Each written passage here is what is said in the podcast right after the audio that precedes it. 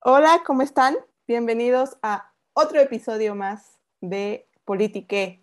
El día de hoy vamos a platicar de algo que ha estado en redes un poco intenso y que son los Pandora Papers, ¿no? Ya hemos, más bien sigue, sigue la conversación en distintos medios de comunicación, en las redes sociales, sobre quiénes están implicados, quiénes no.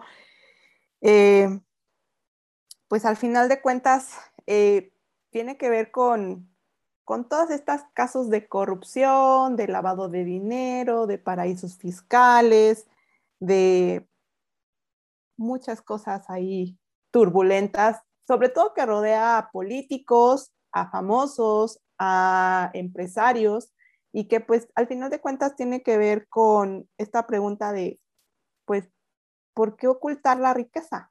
¿No? Entonces, un poquito como introducción, ¿qué son los Pandora Papers? ¿No? Que ya hemos escuchado también eh, esta parte de los Panama Papers, los Paradise Papers, los Offshore Leaks, ¿no? No sé si han escuchado un poquito de esto, chicas, chicos. Chicas, vaya. No, yo, chique. Este, bueno, ¿qué te puedo decir? ¿Por qué ocultar la riqueza? Yo creo que no es necesario ocultar la riqueza, que esa pregunta estuvo padre, salvo que sea tan obscena. Entonces, evidentemente, si estás hablando de esas cifras, yo creo que sí resultaría como un poco necesaria ocultarlas simplemente, ¿no? Y sobre todos los demás ah, leaks que ha habido, claro que sí, este, Paradise Papers, Offshore Leaks, etcétera, sí muy famoso, solo que este, bueno, es el más reciente. Aparte es una cantidad de información impresionante. Hay, son muchísimos los implicados. Para empezar, si uno lee la lista, parece que va primero por los Grammy latinos, porque Miguel Bosé, Chayanne, este, bueno, Shakira, que creo que Shakira, sí. sí, Shakira en cada uno de los escándalos, Shakira sale por ahí poquito, pero creo que la libra bien. Y bueno, Latinoamérica es punta de lanza por primera vez y por desgracia en esto con funcionarios, presidentes, expresidentes.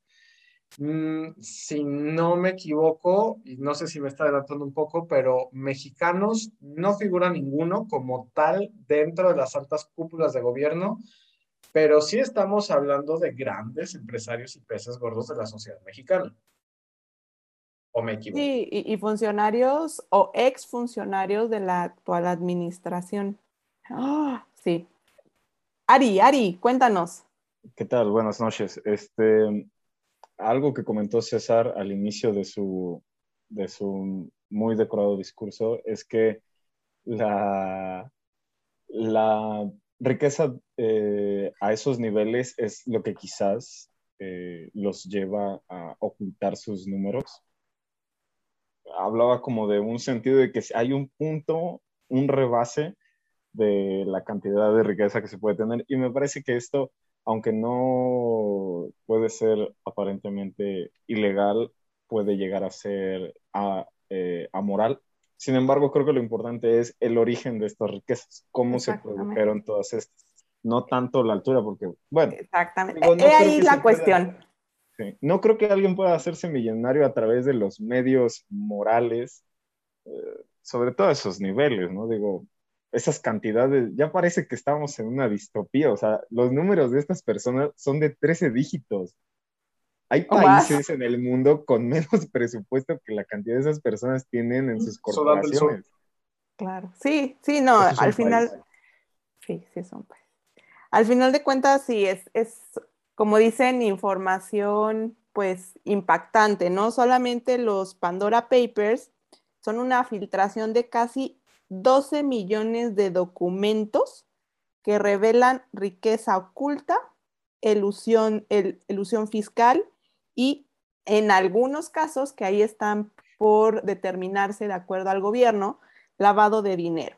Entonces, es impactante justamente por eso y además ¿quiénes son los que hicieron toda esta investigación?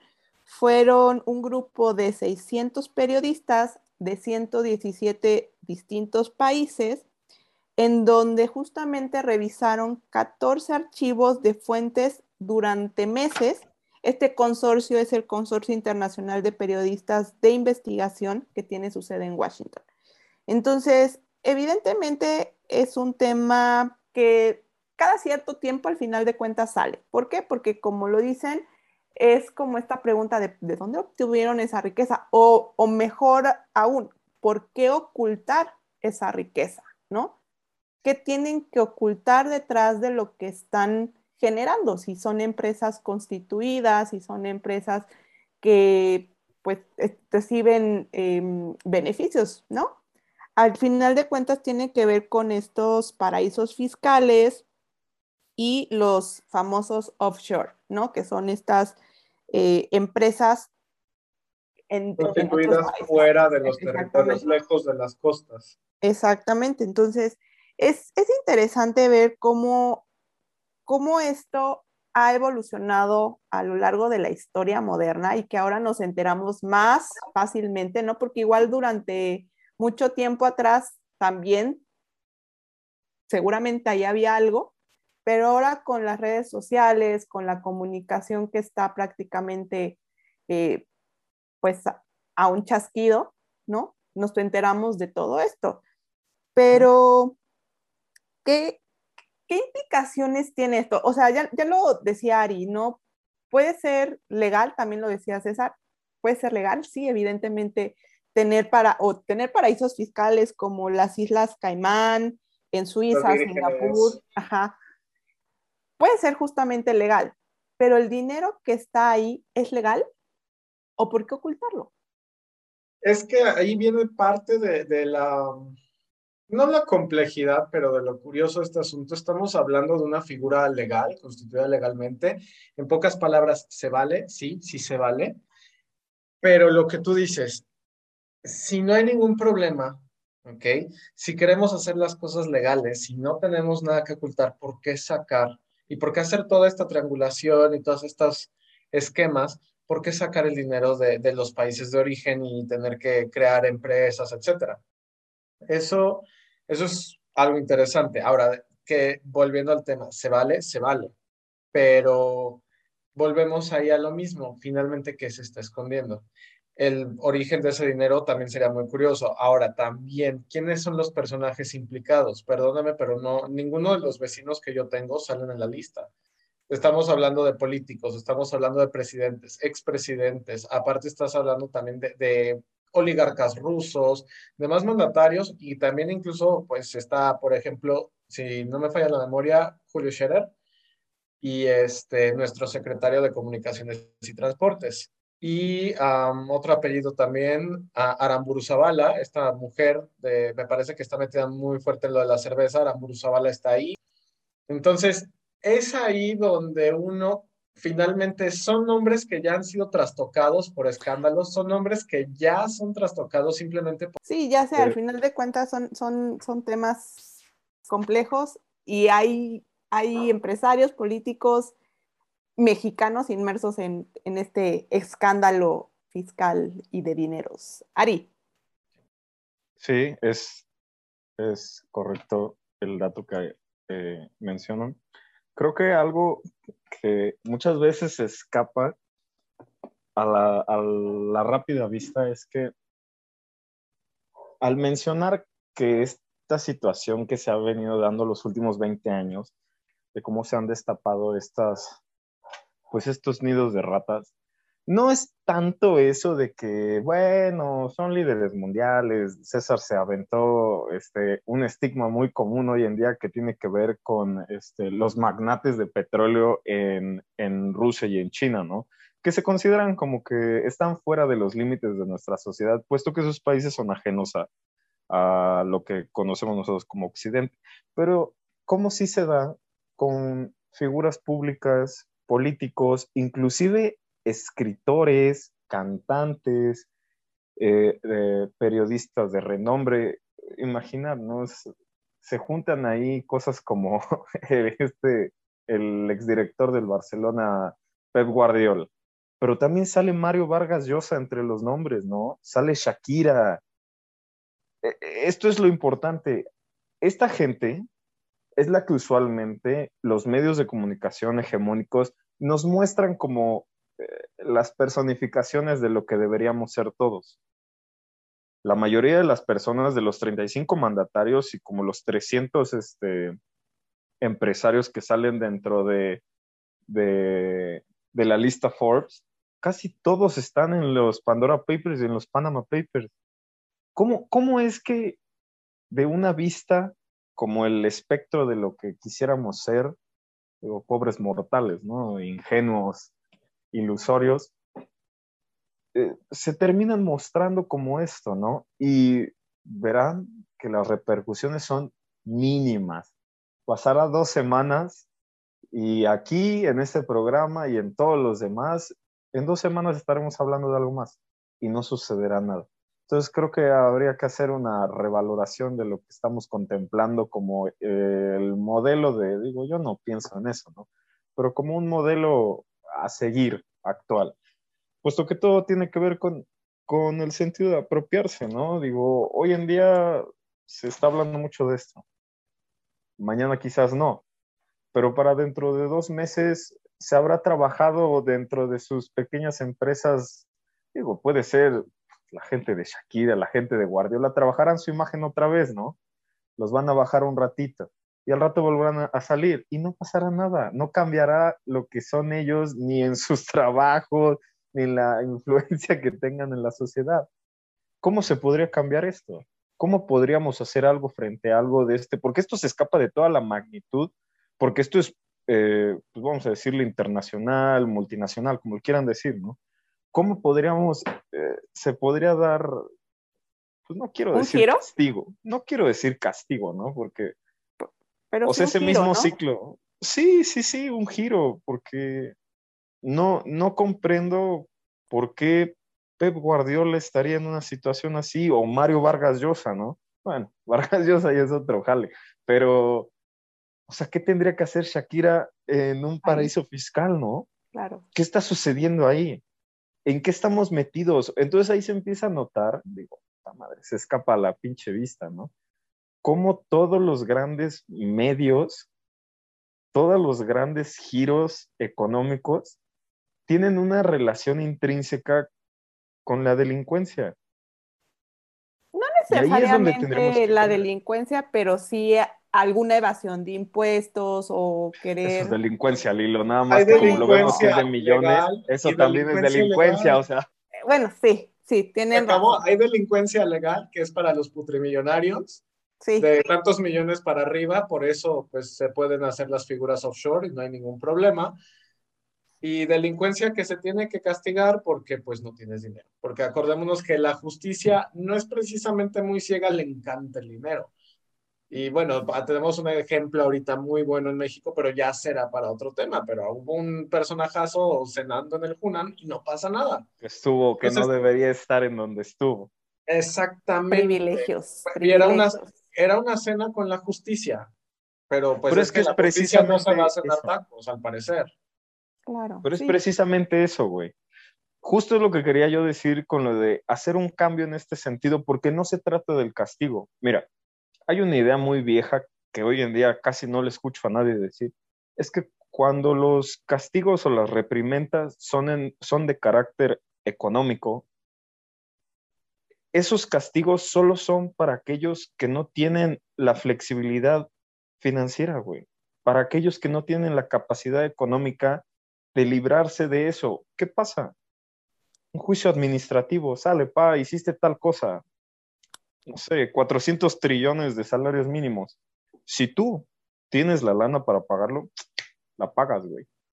No tienes la lana, entonces tienes que sufrir la consecuencia de no pagarla. Eso es el verdadero castigo. Cuando uno tiene el flujo de dinero para pagar este tipo de cosas, eso no es un castigo, güey. Es como mandarte a la esquina en la escuelita no es un castigo. Entonces, por eso este tipo de cosas son recurrentes y continuas, consecuentes y no se terminan, porque esta gente tiene los medios para librarse de lo que sería la, reprimenda social. Si uno es multimillonario y te agarran evadiendo impuestos, etcétera, etcétera, y te dan la facilidad de pagar para que no vayas al tambo, Güey, lo pagas. Estás haciendo justamente lo propio para no tener que ir. No, y puedes ser más descarado, ni siquiera lo tienes que pagar, negocias. Se acabó. Ni siquiera que te presentes y digas, oye, aquí está, perdón, toma la lana. Pues claro. que eso es todavía peor. Pero también del otro lado, la sociedad. Lo que tú decías, esto en dos semanas ya no va, ya no va a, nosotros estábamos, nosotros, vamos nosotros así a la hoguera, estábamos indignados por las mujeres de Afganistán. ¿Ya se olvidó? Pregunta, ¿y Afganistán? ¿Qué fue? Espera, pero ¿quién piensa eso realmente? Ahora, no, pero a lo que voy, eh, ahorita la sociedad no está indignada por los Panama Papers como tal, uno que otro, tal vez nosotros tres. Pero te voy a decir una cosa, simple y sencillamente lo mencionan como datos curiosos y ni siquiera de los gobernantes. Viste que Shakira salió en el escándalo ese y ya. Pero es el dato curioso y sale la, plática junto con el horóscopo y con la cuenta del Sanborns. O sea, no es la gran cosa y no pasa nada. ¿Dónde queda la maldita sociedad que es la que tiene que castigar? Verdaderamente. Es que está completamente alejado de nosotros, güey. O sea, date cuenta de cómo es la investigación está como en una dimensión aparte. Estas personas no viven la vida que nosotros vivimos. Y esos efectos de cómo se ha dado todo este proceso, que se ha creado como una estructura que patroniza y aparte legitima a estos, pues, llámale conglomerados, la verdad es que no sé cómo lo trabajen, pero como para llevar esa cantidad de dinero, o sea, Barcelona no es un rancho, güey. Barcelona es la urbe de Europa actualmente. Cataluña es España. Bueno, yo no me meto en esos rollos, ¿no? Pero, o sea, Barcelona no es, eh, o sea, no es un estaducho que no pueda controlar sus finanzas, güey. O sea, Barcelona es una ciudad de más de mil años si ocurre es porque quiere que ocurra, porque conviene que ocurra y porque ocurre, o sea, ocurre porque las personas implicadas así lo necesitan. Y claro. quizá, o sea, si te pones a pensar todavía de estilo Stanley Kubrick, los que salen ahí mencionados son el dedo chiquito de los que verdaderamente necesitan que ellos estén ahí. Y eso también está todavía más de terror. Y nosotros solo somos simples mortales que nos paramos un poquito de puntas para medio alcanzar a ver algo de lo que nos dejan ver. Y eso es lo que nos da mucho miedo. Sí, justamente eso iba a comentar, porque no es casualidad que los pongan, que los saquen en este momento y que de quién sabe quién obtuvieron justamente esos archivos. O sea, al final de cuentas hay algo detrás de, de por qué quería que, que la opinión pública internacional se enterara de ello. Igual que sucedió con los Panama, con los eh, offshore leaks eh, y los Paradise. Igual que aquí en México hay un escándalo político chiquito que es como un mensaje de aquí para acá y todo el mundo se, se, centra se centra precisamente en el escándalo, pero no en los movimientos que hay tras bambalinas y quizá esto se trata de ello. Y lo siguiente, que todo el mundo se centra en el escándalo, en los nombres, eh, offshore, bla, bla, bla, bla, bla.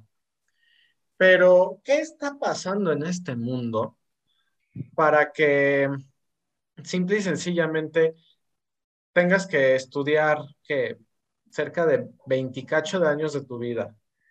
Después, si bien te va, vas a tener que talonearle muy bonito por unos cuantos años para después acabar en un trabajo. Si no te meten una patada en el trasero, puedes crecer, es decir, medio vivir ahí pensión no vas a tener, quizá, igual y medio sí, igual y medio no, quién sabe.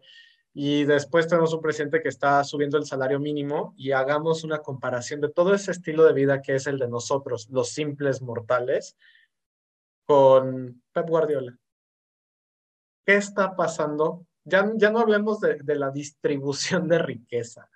¿Qué está pasando? Simplemente, o sea, la pregunta es, ¿qué está pasando para que haya una mamá que no tiene que darle de comer a sus hijos.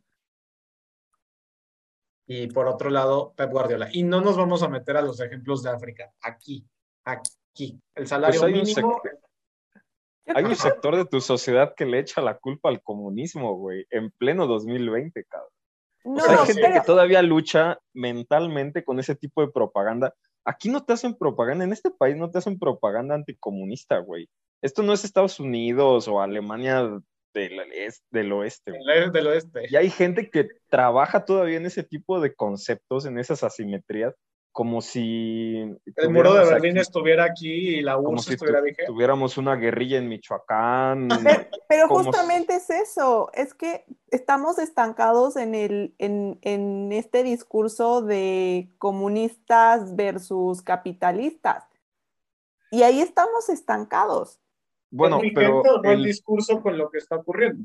Claro, no, y además. estamos estancados. O sea, no es una cuestión este, de debate social, o sea, no es una. No, al parque a, pelear sobre esos temas. No, pero Eso se trabaja en los medios de comunicación. Claro, e, efectivamente. Entonces no estamos estancados, Lilo. Eso es un trabajo premeditado. Claro, pero ¿por qué? Porque así les conviene, ¿no? Al final, tú preguntabas, ¿cuál es o qué es lo que está pasando? Simplemente el egoísmo humano el individualismo. Bueno, pero eso no es una cuestión natural, y lo, o sea, el egoísmo no es un sentido natural de las ah, personas. No, pero y tampoco el egoísmo, pero es la es el mismo. Sí, sí exactamente, precisamente, pero no es lo que todo el mundo dice que es un constructo social. No, no, no nos vamos a inventar esa chorada. Es, es, una construcción cultural que se ha hecho por muchos años, que justamente viene la parte que estamos estancados en esa construcción social de hace años y que eso no nos permite justamente ver hacia el futuro, hacia el largo desde plazo. el principio que se ocupó esa simetría no tuvo el sentido de progreso, era justamente el sentido de la rigidez entre digo, contrapartes, dile. No, digamos, bueno, el régimen es aquí esta cosa que está aquí en el aire, que nos oprime, ¿no? Eso es intangible, ¿no? o sea, es fácil decirlo, es fácil decirlo. sí, ahorita Aris no hace que decir entre contrapartes. No quiso decir clases, porque, porque anacrónico. también. Anacrónico y, cómo, ¿no? Pero vamos a, analizar lo que estábamos diciendo, ¿no? Ok. Acumulación de riqueza, que eso es lo que nos, nos saca de quicio, ¿no? la mala distribución. Mala ¿Puedes acumular riqueza, César? Te pregunto, ¿tú podrías acumular riqueza? Pues la verdad es que no me vendría muy mal, ¿eh? O sea, de que podría, te puedo jurar que sí. sí Ese tipo de respuestas la... No tengo escrúpulos, pero a lo que voy, no, ¿eso no pasaba en la URSS? Porque todo el mundo habla Pero eso no es una condición del sistema económico. No, por supuesto que no, porque el sistema económico dictaba lo contrario, pero en la URSS se daba el fenómeno. Sí, por supuesto. Que de repente tenías en Ucrania el Golodomor a todo lo que daba y todo el mundo se estaba muriendo de hambre, pero en Moscú estaban brindando con champaña. Y entonces, ¿cómo funciona que eran contrapartes ideológicas y en ambas sucedían justamente el mal que pregonaban ambas? El capitalismo, uno de los principios es justamente eso, güey. Impedir la acumulación de los pequeños grupos, contraparte del monárquico feudal, el comunista también. ¿Y cómo es que se da en todos? ¿Cómo es eso? Somos primates. Sí, al final de cuentas es eso, es el egoísmo. Qué fácil decir eso, güey. No, somos animales, chao, vamos a matar. Pero es que es el egoísmo que no nos deja evolucionar a la parte de la cooperación, de, de esta parte de, de generar entre todos un bien común. O sea, se escucha como bien trillado, pero al final de cuentas es eso, es como, ay, Ari va a ir por este camino, César va por este y Liliana va por este. Y entonces, como vemos en distintos caminos y no vemos eh, en, qué, en qué podemos converger, es ahí donde estamos, exactamente, es ahí donde estamos varados. Y eso es lo que pasa.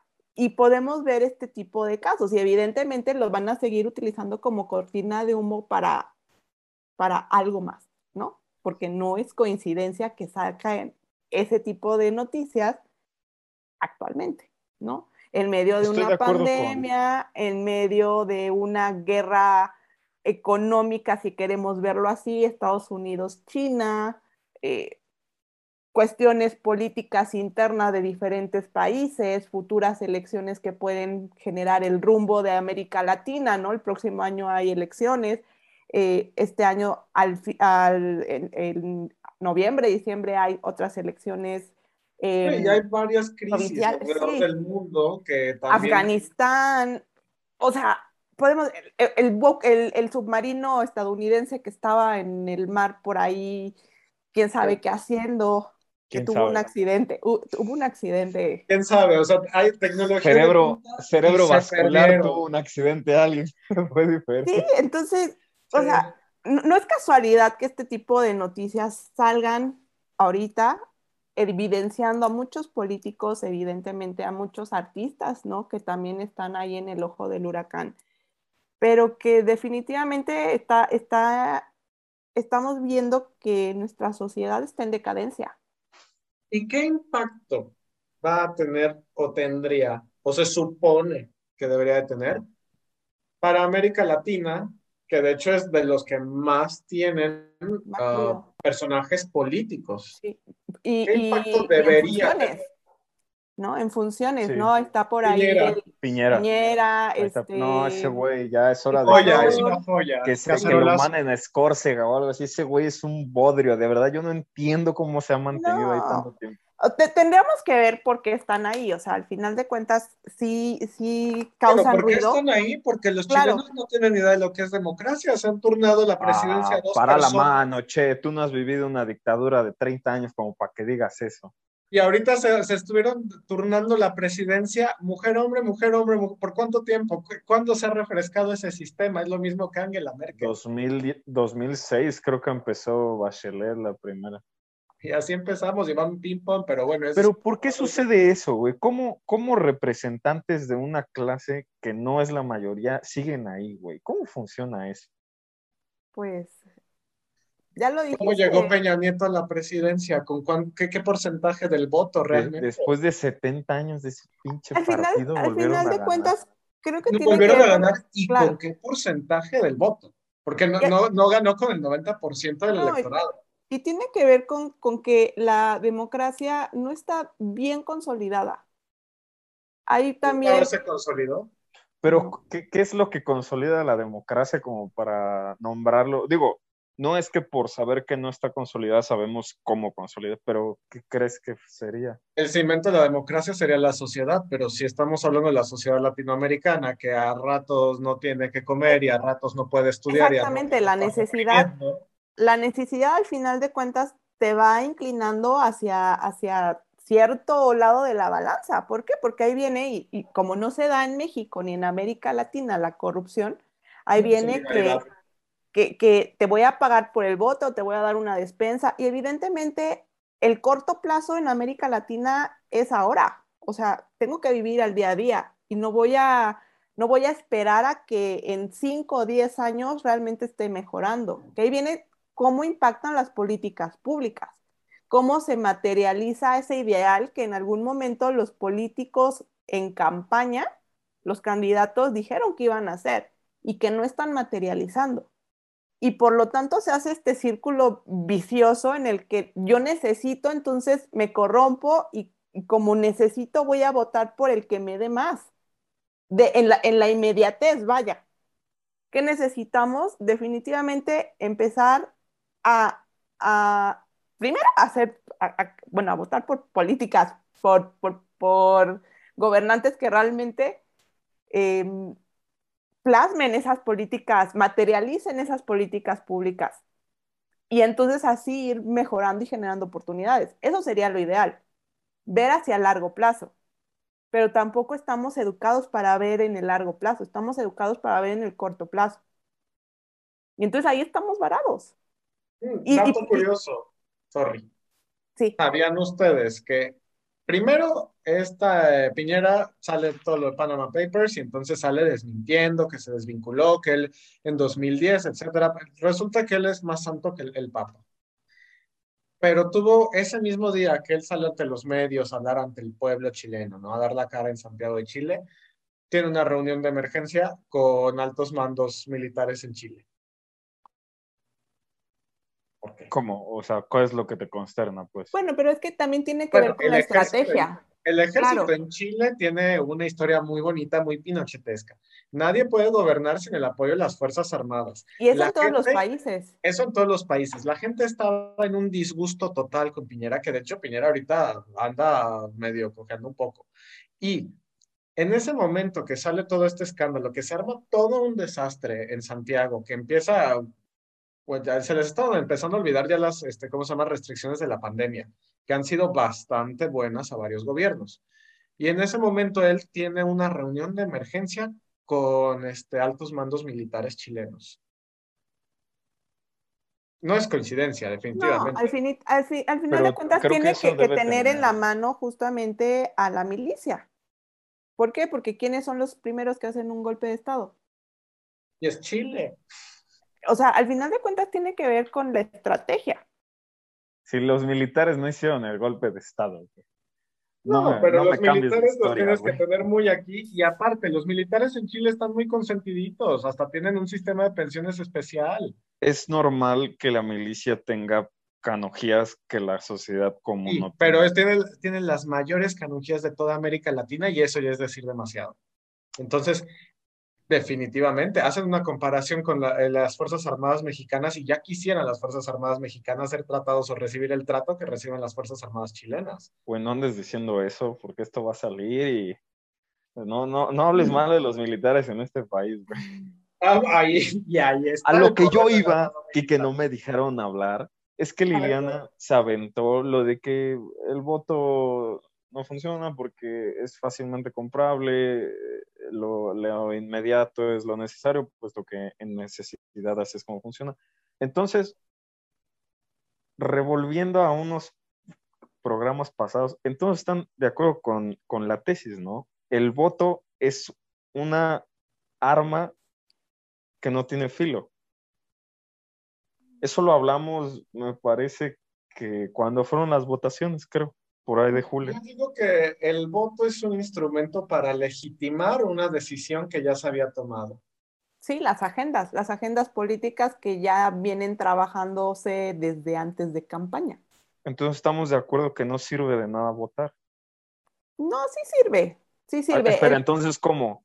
Ya no, ya no entendí, ah, porque yo no puedo estar medio embarazado, ¿eh? No, yo no puedo estar medio muerto. El problema, creo yo, es que por estas necesidades tan inmediatas, votamos por, a veces, por políticos que tal vez no nos van a llevar a ningún sitio o nos van a seguir teniendo en el mismo, en el mismo escenario. He ahí lo complejo, he ahí lo complejo. ¿Por qué? Porque necesitamos, si hablamos de un voto racional, evidentemente no vamos a tener votos racionales porque votamos por devoción, ¿no? Al final de cuentas, votamos por lo que sentimos. Cuando estamos enojados con un gobierno, vamos a, votar en contra de ese gobierno y a favor de otro. O sea, al final de cuentas es eso, no estamos votando de manera, de cierta, de cierta forma, por así llamarlo, consciente. Pero sirve o no sirve, pues, lo que quiero decir. Personalmente, diré no, que... No me, no me cantinflees, pues. Yo creo que sí sirve, sí sirve en un escenario, evidentemente lo vamos a poner así como en economía ceteris paribus. Ah, o sea, inexistente. en donde, totalmente la hipotético. en donde la sociedad, evidentemente, eh, esté educada. ¿Cómo se va a alcanzar eso? Justamente eh, generando políticas públicas que detonen el desarrollo humano. Pero aquí en México hay recortes a políticas públicas, la educación no es precisamente la mejor, la situación económica tampoco. Entonces, por desgracia, no podemos hablar de un voto pensado, educado y, además y orientado y orientado a intereses totalmente ajenos a los intereses del pueblo, que para empezar pareciera ser que el pueblo desconoce sus intereses. Sí, justamente eso. ¿cómo, se da eso, César? Esa idea me gustó. ¿Cómo se da eso que está influenciado hacia dónde votas? ¿Cómo, se da eso, güey? Pues por los programas sociales. Aquí, fácil, en Estados Unidos, y era Woodrow Wilson, y no me canso de repetir, y no me canso de olvidarme del nombre de este asesor político de Woodrow Wilson que decía, la gente votará por quien se le diga tenemos, hay toda una herramienta, todo, hay todo un andamiaje detrás de, las campañas políticas. Simple y sencillamente, y lo vimos en, ¿cómo se llama? Monterrey.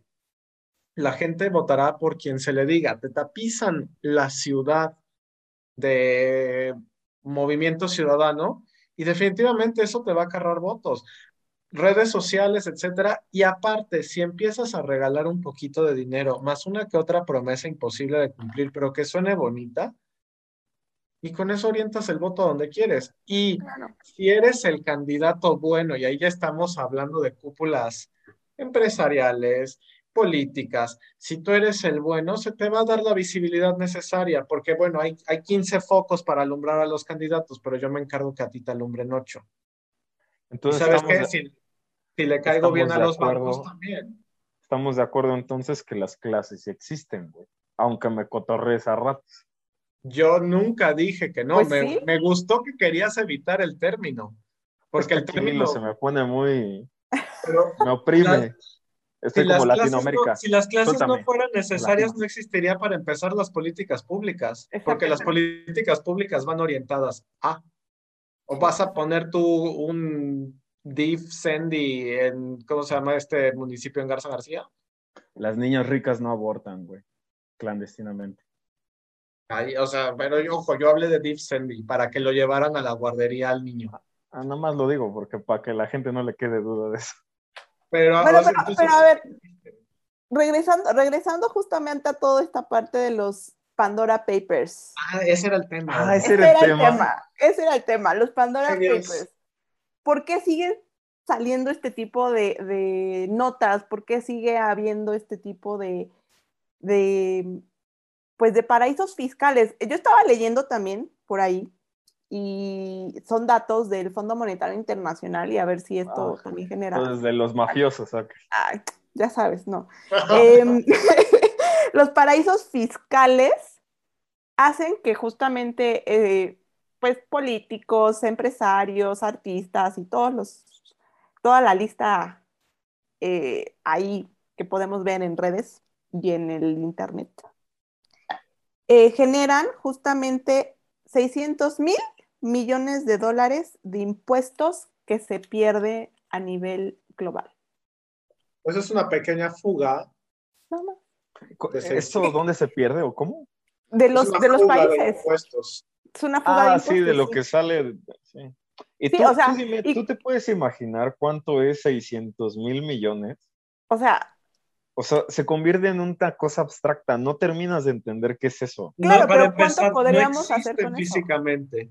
No son eso no es físico, eso es un Eso nunca ha existido físicamente, güey. No hay dónde. Es invento nuestro.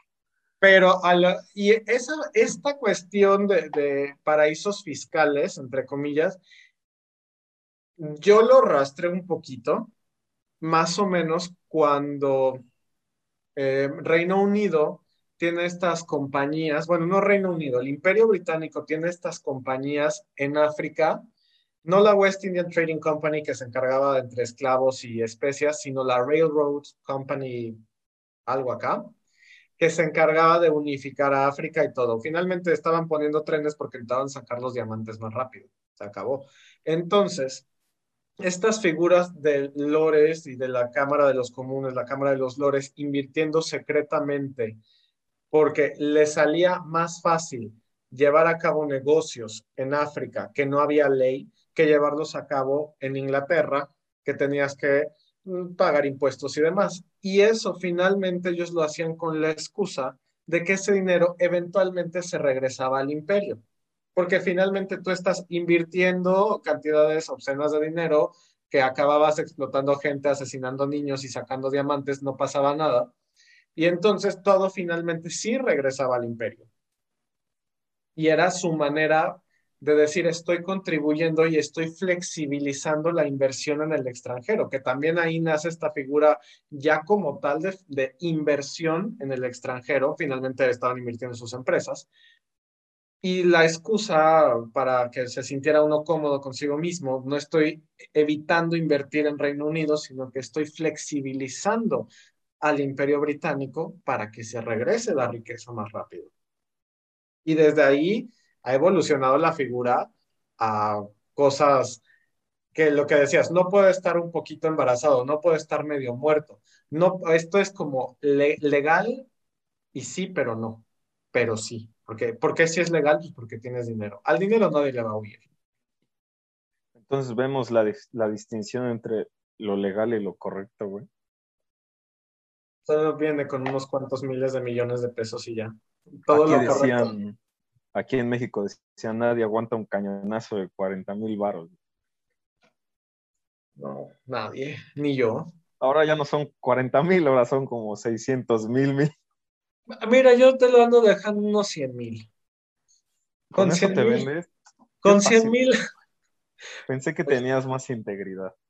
No, sí, al final de cuentas lo pues Volvemos a lo mismo, tengo integridad, pero tengo necesidades. Y es lo mismo que piensan los pueblos a la hora de vender su voto. Sí tengo integridad, pero tengo hambre.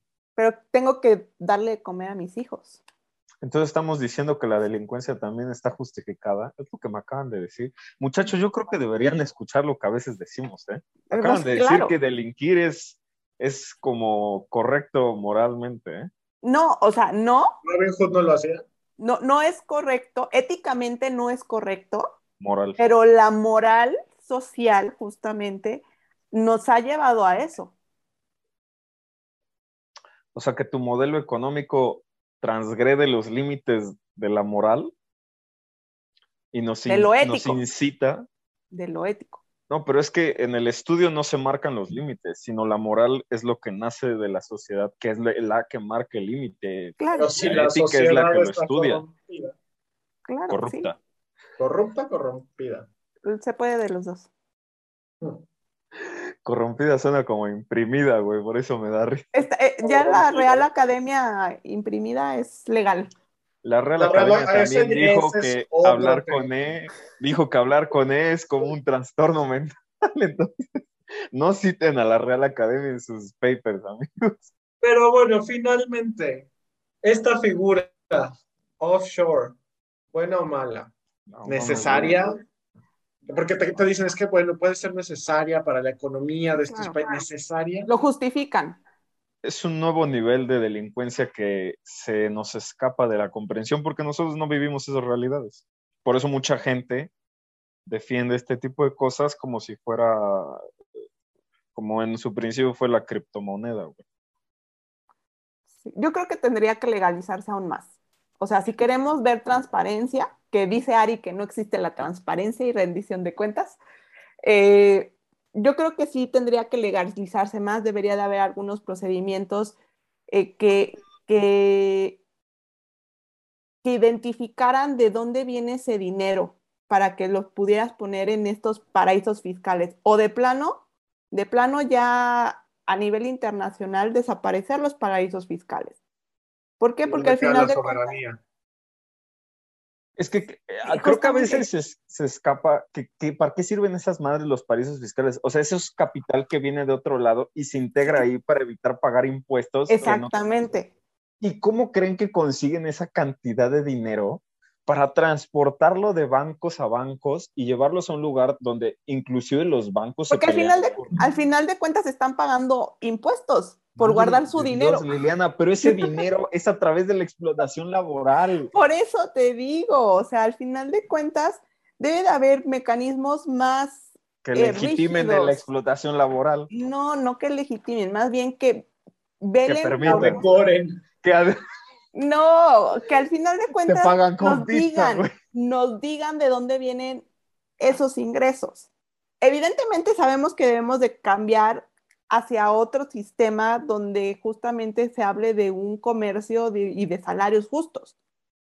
Eso lo tengo bien claro, pero tenemos que empezar a hacer lo mínimo indispensable justamente para identificar y detener de cierta manera, como ya habíamos comentado, la parte de esta ilegalidad y la fuga de dinero de los países que podrían justamente con ese dinero hacer programas que saquen de la pobreza a personas. Es complicado, yo sé que es complicado porque ahí vienen intereses. No, siento que no es complicado, siento que es como cuando te mienten en la cara y como que no estás seguro si decirlo o no. No, es, que. Utópico, es utópico, es utópico. Es que, ¿cómo, ¿cómo llegaremos a eso? Y eso ya es otra cosa. Pues es que es la voluntad, al final de cuentas es la voluntad de que, las, de, que los políticos, de que los empresarios generen ahí, pues, cuestiones, pero eh, obviamente sí es imposible, ¿no? Porque al final Empresarios con voluntad. Sí, o sea, ¿qué es eso, no? El otro día yo tomé, ah, digo, no quiero insultar el temario de mi maestro Rubén, pero tomé una madre que se llamaba responsabilidad social de las empresas y después de lo que escuché, yo dije, este güey en su vida ha ido a comprar algo a una tienda y se ha dado cuenta que su salario no alcanza para lo que se venden en las tiendas. Y es un maestro de diferentes instituciones. No me imagino a quién es chalán, albañil, lava autos, pule zapatos. ¿Qué es eso? No alcanza para la comida. ¿Cómo, ¿Cómo puede haber un sistema económico? Bueno, ya no le llames capital internacional, dile a lo que hay en tu colonia, ¿no? Y no te alcanza para comer. O sea, ¿ustedes creen también que toda esta ola en la que vamos montados de la planeación familiar y de que tener un hijo, no, sabes que ya no quiero tener hijos, eso es una cuestión como de liberalismo cultural de la nueva, eso, esa madre viene planificado también, las familias convencionales o tradicionales. La biopolítica. Sí, pero no puedes trabajar en ese sentido la biopolítica, la estás trabajando en el contrario, en la necropolítica. Cuando el modelo económico trabaja justamente en la escasez, y ya dijéramos, o sea, digo, no me molestaría que hubiera empresarios ricos, ¿no? Sino que el problema es que a la hora de que se montan leyes, políticas públicas, son precisamente presionadas por ellos. O para protegerlos. Sí. Hay pues. veces que ni siquiera se ejerce presión sobre ellos, se les tiene que proteger porque son los únicos que tiran un poco de migajas. El poder económico. Lo hablábamos de, en, en, nuestro episodio de poder. del poder. Sí, sí, al final. Que no estuve ahí. sí, al final de cuentas es, es, es, complejo, sí, es utópico, yo lo sé, pero, pero creo que no es imposible. Tendríamos que, y voy a regresar a lo mismo, que trabajar todos en la misma dirección, que ver nuestras coincidencias para justamente ir construyendo hacia lo que debería de ser. Yo sé que es, es, es complejo. No es, es complejo y creo que en su momento Francisco Franco hubiera dicho lo mismo. Entonces eso también da un poco de miedo, Lilo, pero así te queremos. Pero ¿y qué, qué? Vamos, dejemos conclusión, ¿qué moraleja sacamos de esto? Moraleja, ojo, moraleja. Vamos a ponerlo todavía más de risa. Es como el principio de todas las películas distópicas que nos dieron de comer en los 80 y en los 90. O sea, es una cuestión que, que escapa de verdad de la comprensión. A la gente le dice, no, es que se robó 500 mil trillones de barriles, no sé, ¿no? Y la gente no, no terminamos de entender qué es eso, porque en nuestra vida vamos a ver eso. Esos números se trabajan nada más en la bolsa y en los... Porque te pagan la quincena y te pones feliz. Y cuando de repente te dicen de que sabes que el señor 469 mil millones de dólares, lo más que logras percibir es tu quincena. Es cierto, es, una cuestión de comparativa, es real eso, así se trabaja este, la connotación, nada más que, o sea, es preocupante porque, digo, ya no estoy chamaco, ¿no? Pero en un principio, cuando yo era más niño, sí nos vendían estos modelos como a la aspiración que podríamos tener. Mencionaste al sujeto estudiantil, ¿no?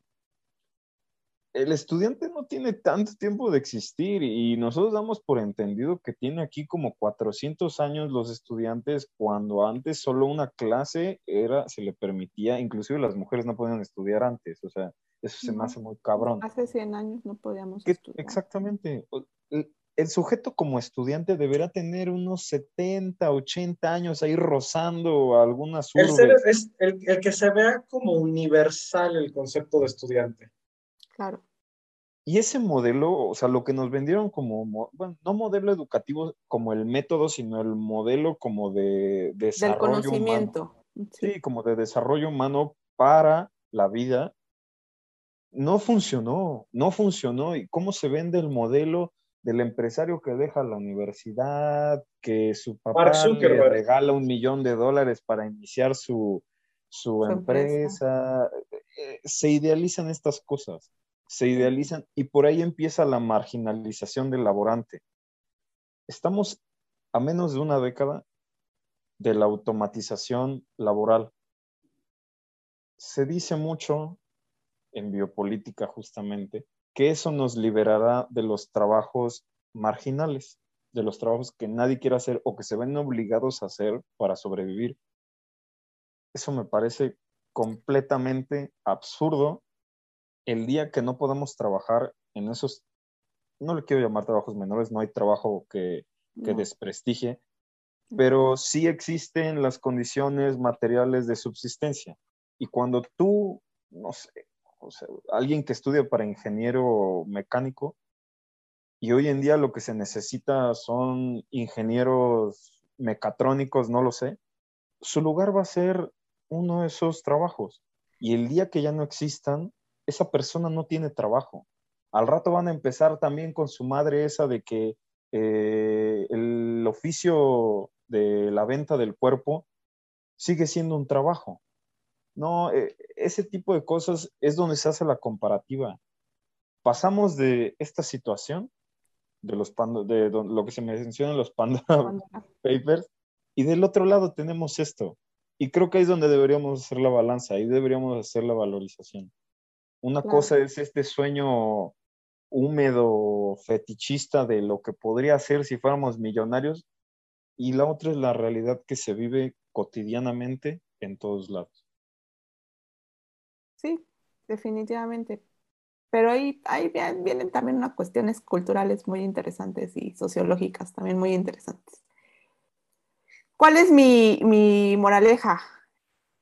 Seguimos, seguimos em, haciendo lo mismo. No aprendemos de los errores y todo esto es evidente gracias justamente a este tipo de, noticias, a este tipo de, cosas que pasan, ¿no? Y que al final de cuentas, pues se siguen repitiendo y que evidentemente, como lo dijo Ari, em, se nos olvida, o sea, la vemos, se genera el, pues todo el tema, la conversación durante dos, tres días, una semana, dos semanas y después se nos olvida. Somos de, de ¿cómo dicen? De, de, mente olvidadiza y pues no, no nos interesa otra cosa porque nuestros problemas son otros. Entonces, ¿qué tenemos que hacer? Eh, empezar a enfocarnos, creo yo, desde lo político en, en lo importante y en lo urgente, resolver los problemas sociales y solo así ir caminando hacia adelante y no regresar hacia atrás, porque muchas veces regresamos hacia el pasado y ahí nos estancamos y entonces ahí nos quedamos y entonces, ay, ¿te acuerdas de? No, lo que tenemos que hacer y, y visualizar para el futuro, no el futuro de 10, 15, 20 años, el futuro próximo que me va a marcar el futuro de 10, 15 años. Entonces creo que es ahí donde tenemos que empezar a, a tomar acción en ir cambiando las cosas, tal vez poco a poco. De repente sí, yo creo que hacemos lo de un granito de arena y mostaza o lo pequeño, pero creo que sí impacta de cierta manera en la vida, por lo menos de nuestro alrededor. Y si hacemos cositas pequeñas que vayan impactando de manera positiva, creo que podemos cambiar un poquito el rumbo de, de nuestra sociedad. Y por lo menos, diría Platón, ¿no? iluminarlas y sacarlas de, la caverna. Entonces, esa sería mi moraleja, mi reflexión de esta noticia que causó tanto revuelo y, e indignación de cierta manera y pues que no todos conocían como el contexto. César. Bueno, yo creo que en, bueno, este, este justamente este no tiene ese nombre, pero también se les ha referido a este tipo de escándalos, filtraciones como leaks, hay goteras. Esto es una gotera. Exactamente qué contiene el recipiente. Ahora, existe ese recipiente. Si existe es porque se permite, si existe es porque es necesario. El, sistema contempla la existencia. Es necesario para el sistema. El sistema contempla la existencia de este tipo de situaciones porque el sistema, para empezar, contempla la necesidad de empresarios. Y no es que me vaya a ir a atacar a los empresarios como todo un soviético, pero bueno, lo dijo mi querido Pepe Mujica, que tanto amo, dice, yo no tengo el poder de un empresario, el empresario que produzca dinero y yo le cobro impuestos. Y ahí con eso ya tenemos toda la problemática de esta situación. Los impuestos no los están pagando. Pero incluso dentro del esquema de gobierno se ve como una figura necesaria o como un cobijo del empresariado. Y eso está triste si son ellos los que nos van a cobijar y proteger que están haciendo esto. Ahora nos vamos a ir a un punto más superlativo y es que el sistema contempla este tipo de situaciones, las ve necesarias o son desfogues al sistema. Esto es un leak. ¿Qué tiene exactamente el recipiente completo? ¿Quiénes están ahí? Y les puedo jurar que no es Miguel Bosé y Shakira. Exactamente. Entonces, los ¿qué hacer? ¿Qué, es, bueno, ya, eso ya está peor, pero ¿qué hacer? la gente para ¿Qué, hacer? ¿Qué, ¿Qué, soluciones y demás? No le veo una solución ni al corto, mediano, ni, ni largo plazo, porque estás hablando de crear conciencia. Y crear conciencia para que la gente verdaderamente castigue a este tipo de personas, eso está difícil si hay carencias. Entonces, este, este sistema está tan muy bien ensamblado que veo difícil que esta situación pueda cambiar. Al contrario, va a crecer, va a crecer. Y va a llegar un momento en el que estos leaks van a hacer nada. O ya son nada. O ya son nada comparados a los de dentro de qué, cinco, seis, diez años después. Pero bueno. Estamos en la posmodernidad. ¿Qué significa? todo es efímero. La modernidad líquida y después vamos a ir a la modernidad. La gaseosa, que ya se habla de ella, ¿no? No, no, digan eso porque mi viejo Bauman se va a revolcar en su tumba. Bueno, pero ya la estamos viviendo, Ari. Ya la estamos viviendo, entonces. Sí, es, complejo, es complejo, sobre todo en, en, como dices, en una sociedad que ya está culturalizada, ideologizada y politizada hacia ciertos rumbos. Pero yo, yo sí creo, yo sí creo, soy idealista y creo que podemos hacer conciencia. En mi rancho no le dicen idealista. Pero ah, no importa, ya no entremos en más discusiones al respecto entre idealistas y realistas. Sí, discutamos. Eso ah, será para el próximo podcast. Ok. Pues muchas gracias. Yo creo que esta, esta, este episodio se tornó un poco acalorado, eh, pero muchas gracias por llegar hasta acá. Muchas gracias por escucharnos. Nos vemos, escuchamos. Hasta la próxima. of Wiedersehen.